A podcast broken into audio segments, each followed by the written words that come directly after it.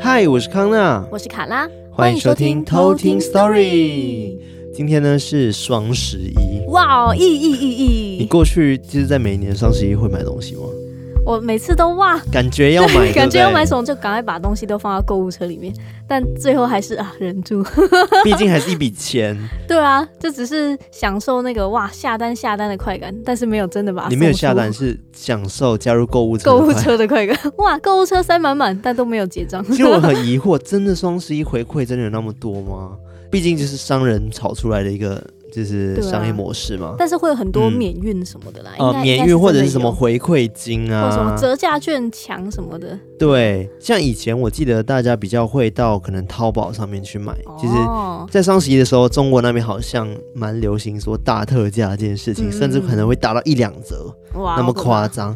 因为我记得曾经双十一来的时候，然后我也有去网购，嗯，就买了可能一些家庭用品，什么床单啊、棉被啊，嗯、然后。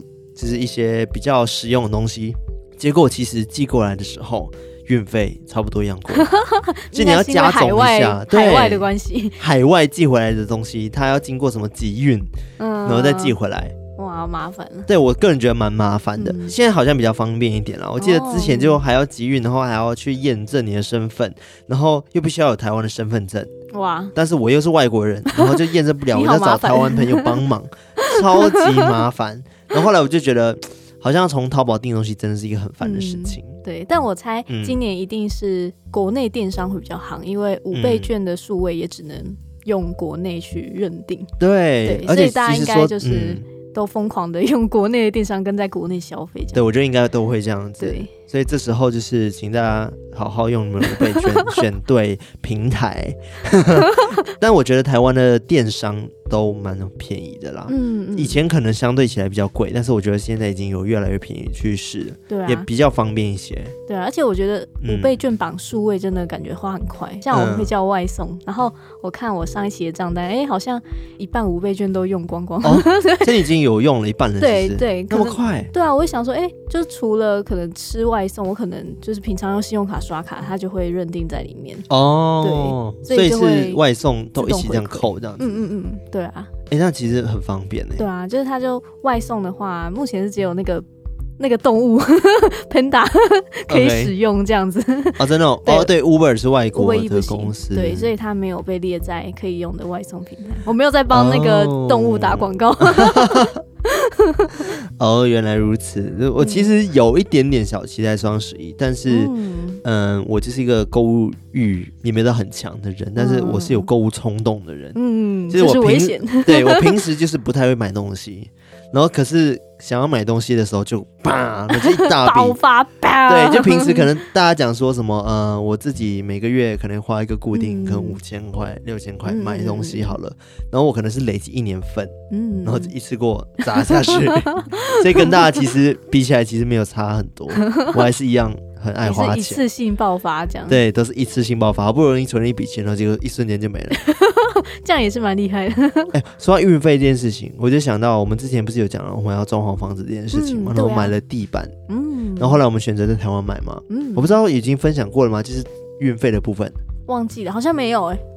对，反正那时候我们本来要想说从中国那边就是买地板进来，因为反想说比较便宜，嗯、而且的确真是比较便宜。那时候买的是那个卡扣式的木地板，嗯，对，然后。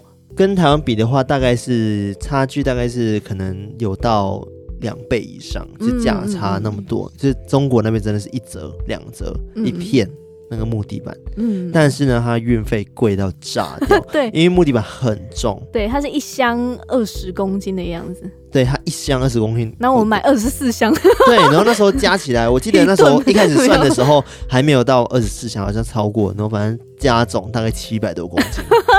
超疯的，对，超疯的。要寄过来的时候，我就看运费就已经要三四万块了，嗯，而且已经超过了说我们在台湾买的那个价格，你知道吗？然后想说，好了，算了，放弃，真的不要为了贪小便宜去做那么麻烦的事情。对，真的加总起来真的是只差一个可能四五千块，嗯。然后我觉得为了方便，那就买台湾的吧。这四五千块真的不值得，真的很可怕，太麻烦了，手续很多，还要集运什么之类的，还要等它，好烦哦。真的。所以这次双十一就没打算买任何东西，应该是没有吧？我现在目前想不到要买什么，嗯、买什么好呢？嗯、可能手机之类的。No，我手机都是用到不能再用，或者是。那个我爸有换手机，然后他就会先换给我弟，嗯、然后我弟再换给我。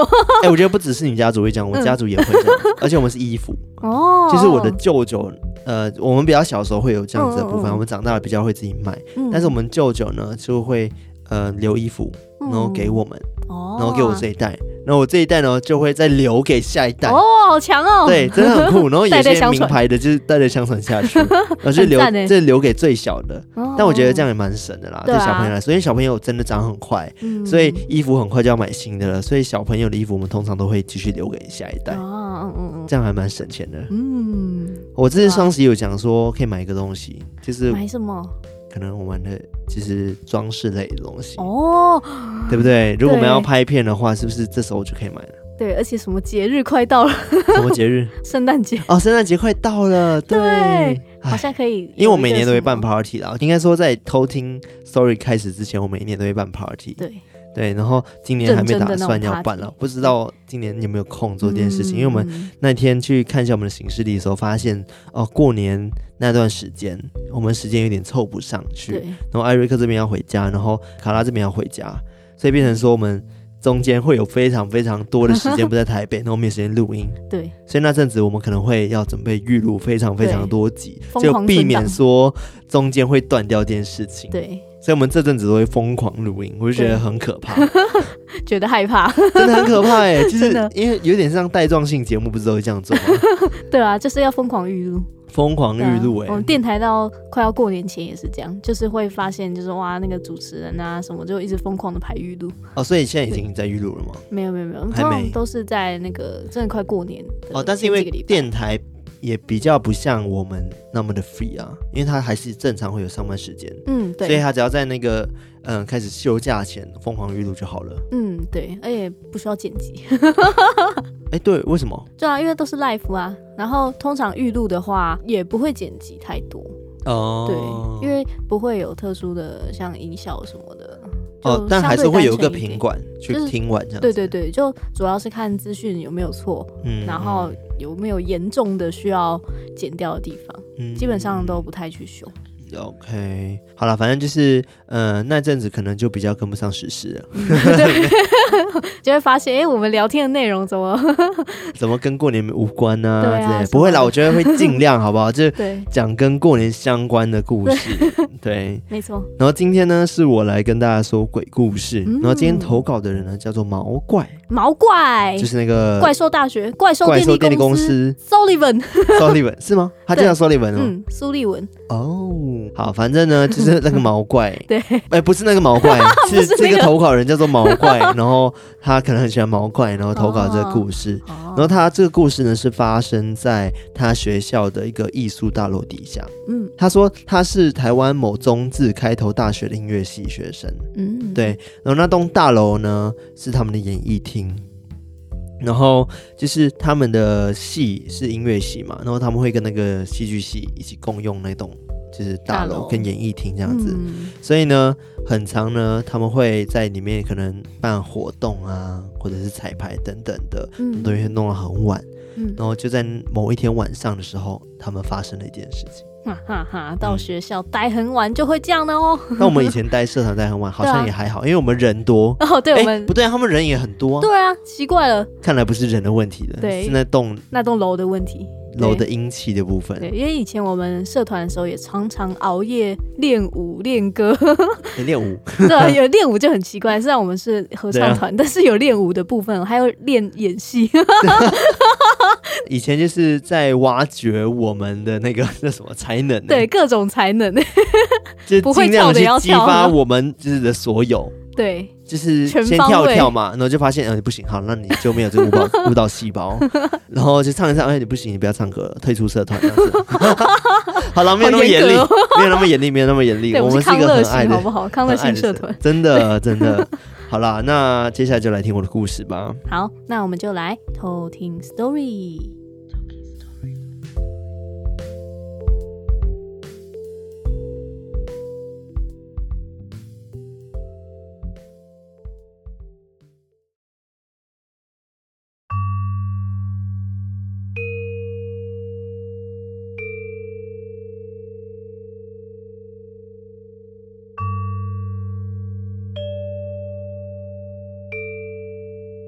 这个故事是发生在两年前。我们学校呢，有一个剧场艺术系的男生新生，为了一个学长姐合作的大型表演，大家都在前一个晚上不断的忙着为表演做准备。当天他就想说，若他回到宿舍睡觉的话，担心隔天一定彩排可能会迟到。便决定说，直接睡在排练地点的大楼地下室。那地下室有两台电梯，去厕所的时候呢，都一定会经过。就在那天晚上，这个学弟呢，他把他的东西带到了地下室，准备去角落的厕所刷牙洗脸。就在他经过第二台电梯门之间的时候，不知道是什么东西突然间勾住了他的侧背包。他整个人呢就重心不稳，就往前扑倒。他边觉得痛，边转身想看到底是什么东西勾住了他的包包，但是却什么都看不到。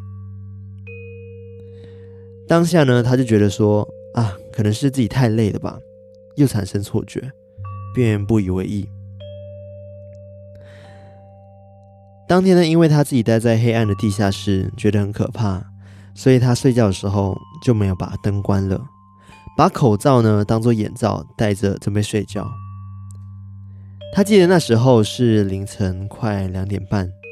一般来说，因为是在地下室，所以楼上呢如果出现有吵闹的声音传到楼下的话，就只会有稀稀疏疏的杂音。但是呢，这时候他却听到另外回荡着一个奇怪而规律的咯咯声。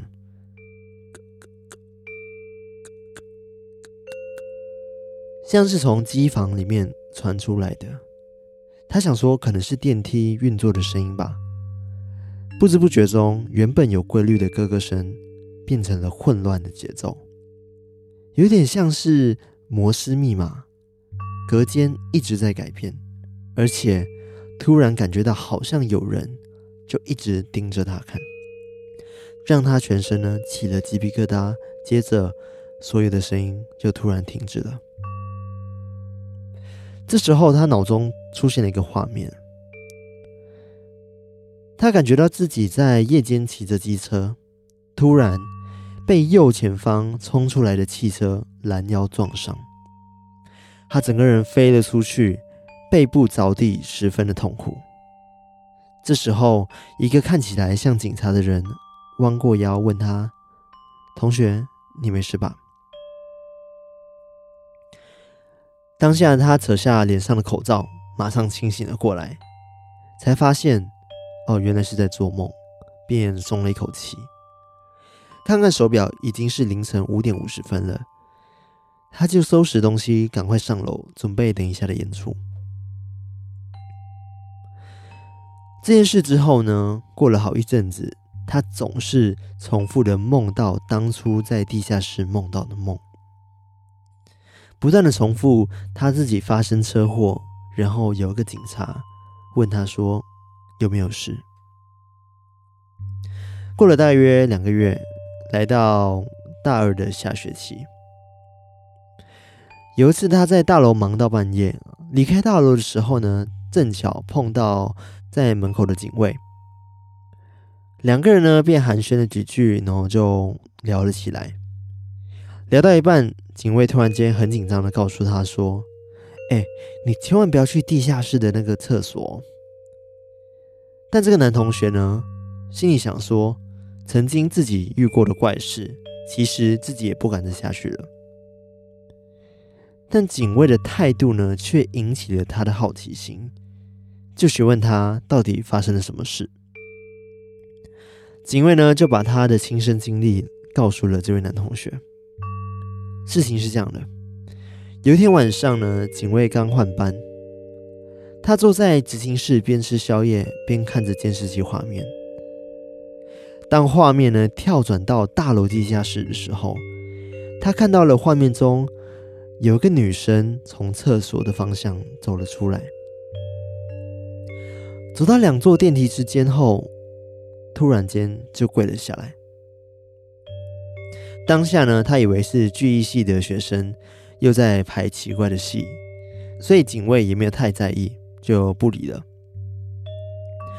到了十一点，外出巡逻的他来到大楼，想起几个小时前在监视器看到的画面，他决定下去看看那些排戏的人到底还在不在。当警卫呢，他走到地下室的时候，发现地下室空无一人，灯也没有开。这时候他就想说，会不会是学生为了避开巡查而躲了起来？还特别呢去把灯全部都打开，看了机房、厕所，确定都没有人后，才关灯再次离开。那天他回到执勤室，大约是已经晚上十一点半，因为太累，就不小心睡着了。等醒来的时候，看手表，发现已经是清晨五点。没想到，当他抬头看监视器的时候，那个女生呢，竟然还跪在地下室的电梯前。这时候他就想说：“哦，那个女生一定是在他巡逻的时候躲起来了。”现在又跑回来跪，到底在搞什么？所以他决定调出监视器的画面，从凌晨五点开始倒转，去看到底那个女生是什么时候出来的。不看还好，越看越毛，因为那个女生呢，从凌晨一点到五点都一直跪在那里，完全没有动过。接着他就想，不对啊。那我晚上去巡逻的时候，怎么没有看到她？这时候监视器的画面呢，已经倒转到十二点，越来越接近十一点，也就是这个警卫呢巡逻的时间。画面中那个女生呢，完全没有动。终于，画面回溯到了十一点的时间，地下室的灯亮了，警卫呢看到自己倒退着的身影出现。倒退的走到机房，转转门把，又倒退的走进厕所，接着又走到电梯前面站着，然后又走回电梯，直到地下室的灯关了，他的身影就消失在了画面里。但很怪的是，全程那个女生都一直都跪在那里。他心里很清楚，他当下确定没有看到任何人。警卫呢就告诉男同学说，当时他觉得最可怕的。不是他没有看到那个女生，而是他看到监视器画面中呢，当他自己在检查其他房间的时候，那个女生呢，竟然是全程的盯着他看。他在机房前面转门把的时候，那个女生就转头看着他。他走到厕所的时候，那个女生也回头，甚至已经呈现一百八十度的样子，然后一直看着这个警卫，画面非常惊悚。男同学呢，顿时不知道该如何反应。他脑中呢，就突然间浮现出前阵子他躺在沙发上的画面，心想：当时那个女生是不是就跪在电梯前面，所以才勾住了他的背包？会不会就是他？半年后呢，男同学趁暑假到台北工作，在一次跟朋友聚会中呢，他。深夜骑车返回住处，这时候呢，他就被一台时速七十公里的修旅车拦腰撞上，机车全毁，人也飞出去，滑到对向的车道。戴着安全帽的头呢，正好卡在对向的车道轿车的前轮前。当时呢，修旅车跟轿车的车主呢，都以为这个男同学应该已经死了，当下就非常惊慌失措。但这时候呢，男同学呢，其实侧躺在地上，脑袋一片空白。这时候呢，有一个看起来像警察的人推开群众，走到了这个男同学身旁，弯腰对他说：“同学，你没事吧？”那个瞬间，他愣住了，因为整个过程跟画面呢，就跟当时他在地下室后续梦到的内容一模一样。这件事之后呢，他被送到了医院。奇怪的是，他被那么大的撞击力撞到之后呢，他的伤势应该会很严重，但是呢，他却没有任何的外伤，连医生都觉得不可思议，怎么可能运气那么好？等车祸的事情都处理完后呢，他回到老家，他的妈妈呢就找了曾经为他处理过一些事情的师傅，才知道当下呢那个女生原本曾在地下室呢被奸杀，后来因为呢这个男同学长得很像犯人，而缠上了他。不过那个女生呢发现呢她自己找错人了，于是因为愧疚呢就在车祸的时候帮了他一把，让他逃过了一劫。后来男同学呢就不怎么害怕了，就到地下室，也带着一些贡品来到地下室去感谢这个女生。但说也奇怪，之后他发生了各式各样的事情，但总是能化险为夷，甚至呢运势也变得很好。所以这个男同学就想说，或许就是这个女生一直在默默的帮助他吧。这就是今天的故事。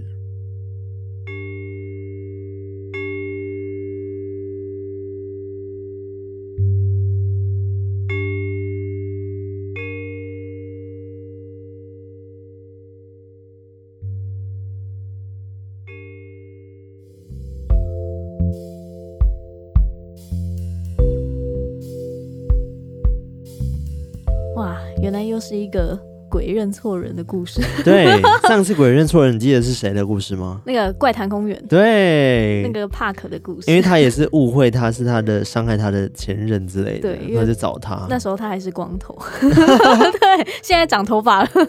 对，我们好像也很久没有跟怪谈公园联络了。对，好像只有上次直播有在看到公园。对，看到他。好了，我们之后可能感觉可以再邀请公园来讲一次鬼故事，因为他鬼故事都蛮惊悚的啊。对啊，而且很多诶，他感觉超多故事。对，因为他都是亲身经历。嗯，可怕。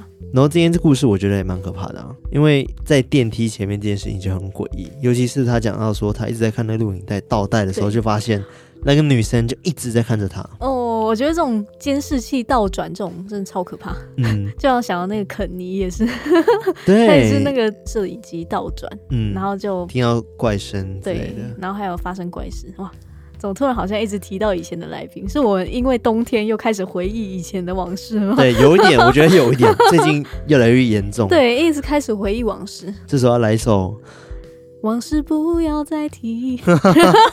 好了，反正就是呢，这个故事我个人觉得也是近期算很有画面感，然后很惊悚的。嗯，对，而且很神奇的也是，他做的那个梦居然是跟他的实际相符，就是很像那种预知梦。他、嗯、是预知梦没错，对啊，而且他是当下在地下室里面梦到的。嗯嗯，所以我觉得很诡异的事情是，那个男同学呢，他说他觉得是那女生最后帮了他嘛，对不对？对，然后庙里的那个。师傅也讲说是让女生认错人了，对，所以他才帮他挡了煞。可是这个事故是那个女生造成的吗？你知道我听起来你知道我意思吗？听起来很像，对，对不对？好像就是他造成，然后他又让他梦到，先跟他预告我，我要害死你。对啊，你小心哦，你这一幕你之后可能会遇到。所以是过了几个月之后，然后再救他。那个女的才发现，哦，shit，我认错人了，赶快去扑过去能保护他。他可能已经排成好了，但来不及取消，这没有办法删掉。就是每个灵体他们都有一次就是害人的机会，这样子吗？对，然后跟女巫一样，狼人杀女巫。对对对，然后但他已经排成，他没有办法取消，他就只能当场去舍身去救他。对，好累哦，好感人哦。对啊，他可能就在等说，好，我要等几月几号，这件事情才可以结束这样子。对，因为他后面不是讲说那个女生就一直在帮他嘛，能让他运势变很好啊。对啊，算是给他一点补偿，对，给他收经费的这种概念呢。对啊，好神奇哦，真的很神奇。对啊，我之前有听过，就是很多鬼帮人的事情了，嗯、但这件事情算是鬼帮人吗？应该是鬼补偿，不是，也有一点帮人成分的。最后他让他就是做事都顺利，事事顺利，然后每一个都迎刃而解。嗯，对啊，这也算帮人的一种吧。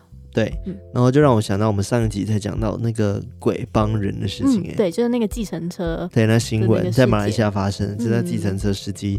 帮那个女生，那应该说对，把她送回家之后，那女生感谢他，就让他每天都满满的客人，对，接单接不完。对，其实那客人都是看不到客人，哎、欸，超可怕。对，我今天其实也不算是要科普什么鬼帮人的事情，嗯，反而是要跟大家讲一个以前鬼帮人赚钱的一个故事。哦、有钱能使鬼推磨。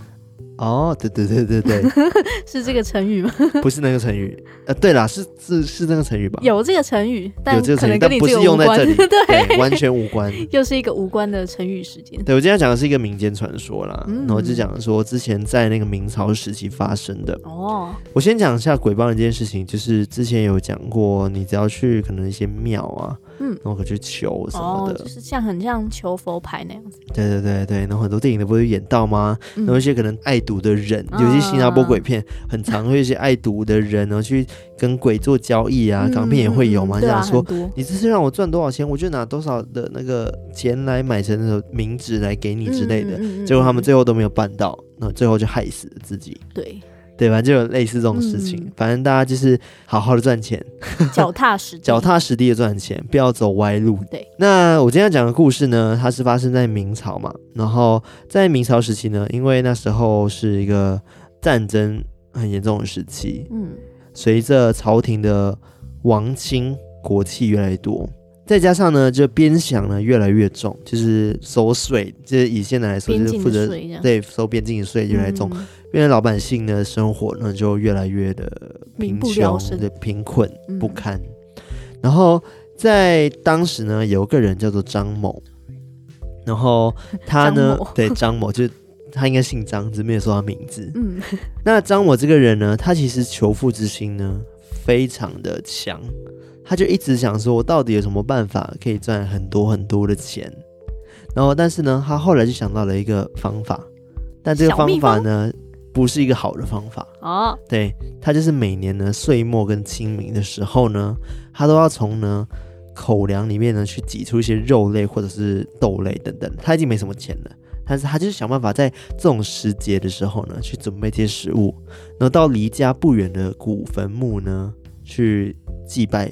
嗯、但是呢，他祭拜的这些墓碑呢都是没有人来祭拜的哦，你知道意思吗？无主牌。无主牌。嗯然后他就希望呢，在这里呢可以得到致富，因为呢，哦、他想说这些孤魂野鬼应该算是孤魂野鬼吧，如果没人祭拜的话，嗯，对。然后他就想说，如果我我去祭拜的话，会不会这些人就会来帮助我呢？哦，对，他就很有决心哦，他就坚持了每一年，然后直到有一年的时候呢，他在坟墓前呢愤怒的说：“我都拜那么多年了，你看没有一个人来祭祭拜你，只有像我这样子像青春一样那样做了。”你要帮我才对啊！就跟他坟墓这样讲。张某讲完呢，就失望的回家了。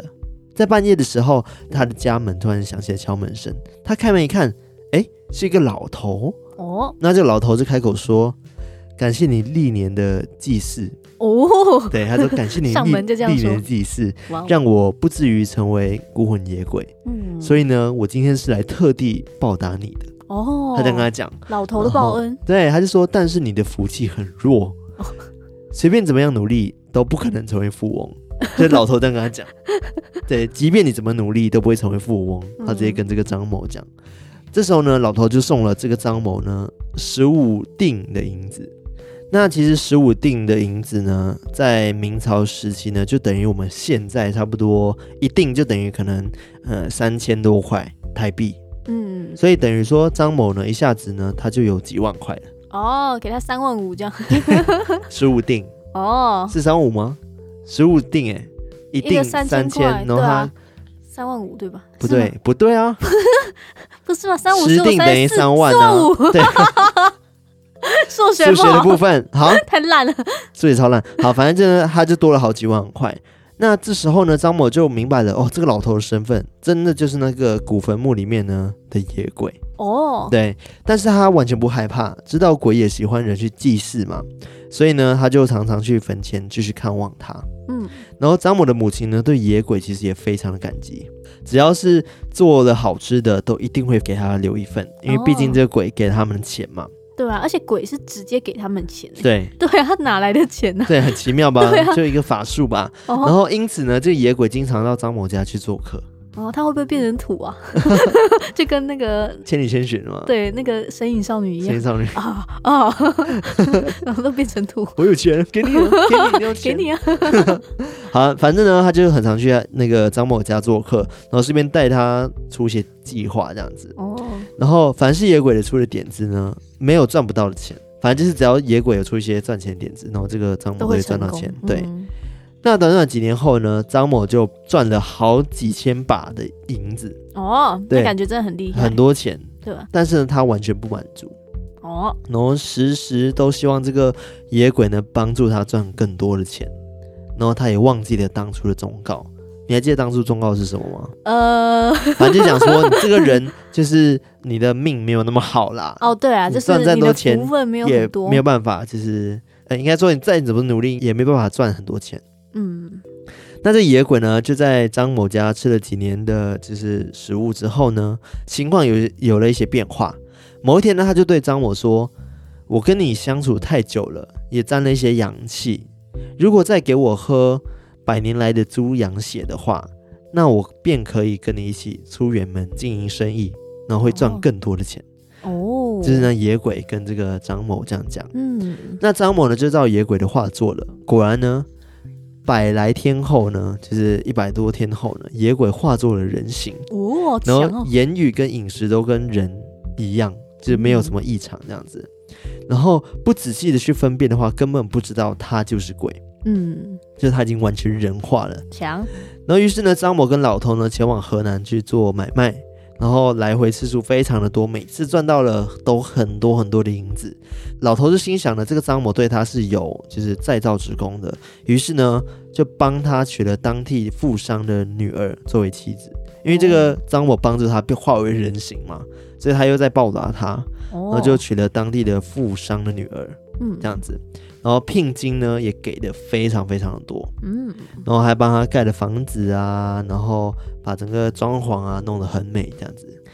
那不过呢，老头呢终究还是鬼嘛，他即使变成人形，他还是一个野鬼，所以他不喜欢热闹的生活，所以他就最后呢就自己一个人就建了一栋房子，然后在深山里面去独居。嗯，但好日子呢其实还没过到一年，老头跟张某的房子呢就遭到雷击。哦，是嘣，雷劈吗？对，雷劈，然后燃起了熊熊的大火，然后大火呢，借着风势呢，很快的就把房子烧得干干净净。哦，要知道那时候的呃明朝那时候的建筑都是以木为主嘛，嗯，就木结构为主，所以很很容易就烧起来。嗯，所以呢，那天张某跟家人外出呢，值钱东西全部都就啪烧完了，哇然后做生意也没有了本钱，慢慢的又变回了穷人。不过呢，如果往好处想的话，这个张某呢，至少他娶了一个老婆，对啊，而且也是很漂亮的老婆，还是很多人娶不到的。嗯，对啊。反正呢，这个故事其实是讲说，张某呢本身福分就很少了。嗯、之前那个鬼本来就有跟他讲这件事情的，但是呢，这个鬼呢知道这件事，还是一直在违背天意。然后一直在给他们钱，嗯，对，最后呢就遭到天谴，就说你赚不多，你还给我赚那么多吧？对，就是他们一直在违抗那个命运 哦。然后最后呢，就是他们的房子没了，然后钱财又没了，然后又回到穷鬼。哦、嗯，对，所以看来呢，无论是人还是鬼呢，都没有办法逃避那个命运的一个结束，啊哦、你知道吗？就是命运已经讲好，你就是一个这辈子就只能赚这一桶金。但是你却用一些不好的方式，然后一个用一些旁门左道、左道、左左道、左道、旁门左道、旁门左道呢去赚钱，然后这些钱呢其实是他没有办法去就是拥有的，拥有的。嗯，我记得不知道在谁那边有听说过，好像也有个老师讲过，我们每个人呢生命中都有自己的一个财库，然后大小都不同，你的财库满的时候就那样了。所以不一定说你今天赚了可能赚了十几亿好了，但是你财库其实没有办法去容得下这十几亿的话，它最后呢，它可能还是会流掉。哦，对，就是每个人的财库的那个的大小都已经讲好了，嗯，就是我们命运的部分。哦，是这样子。对对对，就你们有听过这个说法吗？好像有，就很像我们之前在讲那个自己的元神宫，然后里面各个不同部位的一个状态。就是我们元神宫里面不是有那个房子嘛，嗯、然后可能你厨房里面如果米缸怎么样子的话，对，然后就会代表什么意思？我觉得很像那种概念，但这样会不会就好像？被命运左右的感觉就没有那么励志，就是说啊，我们现在好像就要遵循着命运这样子。但是你永远不知道你财库有多大啊。对啊，所以你就一直努力赚钱就对了。对，没错，就是这样子。所以你无法去，你不需要去想这件事情啊。对啊，我是说，但这个故事只是讲说这个鬼可以帮助人，但是他已经知道他财库就没有那么大了。哦，但是他就是还想要，就是我想要贪心，想要赚更多的钱，嗯，然后想一些就是刚刚讲的旁门左道的方式去赚钱，那导致最后那个钱还不是你的。嗯，对，所以这个寓意应该是，嗯，要脚踏实地的赚钱，没错。反正呢，不能就是像他一样，每一年呢就去祭祀一些孤魂野鬼，然后希望他来帮助他。对，应该说，如果你今天只是好意，然后你去可能坟前，然后发现这个坟墓已经荒废很久了，我不知道有没有人这样做啦。就是你发现它荒荒废很久，你觉得他很可怜，你想要哦，不然就是拿一点吃的给他。然后就顺便击败他的话，我觉得是 OK 的，就是出自于好心。嗯，但是你今天是抱着一个贪念的角度去做这件事情的话，就不太好，嗯。想要去获得什么就不好。对啊，因为这个故事就是张某他从头到尾就是每一年在清明节的时候都会去那些坟墓那边去看谁没有在祭拜，我就去拜你，然后还帮我，对啊，还去骂他说哇，你们都不来帮我拜你们那么多年，对，就请算停了吗？也不算吧，就是哎，好像也算哎，算。算算，就想说，你看你们再不帮我，你们就是孤魂野鬼。要不是我拜你们，根本没人拜你们，好不好？哦，很坏，其实很坏。对啊，对啊，对啊，所以我觉得这个也是遭天谴的一部分。嗯，虽然说他还是享受到了荣华富贵一阵子，然后他还是娶到了一个很漂亮的老婆。对，因为老婆没办法被就是烧掉嘛，因为他是个人，没有办法被天打雷劈劈掉。但是我想必呢，他们后面的生活不会过得比较好，因为他们没有钱了。等于说，他们就接下来就要。开始很辛苦的生活，嗯、对，所以这个老婆可能也不太开心。嗯、或许久了之后，他也会离开他，Who knows？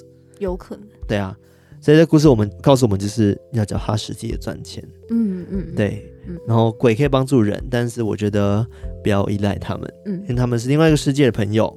他们过他们自己的生活，那我们在人间，那我们就好好的过自己生活。对啊，对啊，就是你可以帮助他们啦，对，对啊、就真的不要不劳而获，就是帮助别人是好的，嗯，但是就是不要带有贪念，这件事情非常非常重要。嗯好，今天跟大家分享就是这一则，嗯，就是张某的一个故事，有寓意的故事，也算有寓意嘛？我觉得，寓意，希望大家可以就是，嗯，喜欢这则故事。嗯，我觉得蛮有趣的，故事中的故事的感觉。对，不要为了双十一，然后大家就开始去 走旁门左道，开始赚一些不好的钱呢，来为了买这个双十一的东西。有签到这个是不是？对，哎，双十一是不是就也有另外一个名称叫光棍节？一一一一。很多个一这样子，台湾是不是比较不流行光棍节的说法？好像以前比较流行诶，现在好像比较没有，现在已经被那个广告都打到，还是跟我们年纪有关？搞不好也有可能，因为我们以前还小嘛，也没有那么多钱可以去买东西，嗯，所以我们只能在乎这个双十一的意思，就是光棍的意思吧？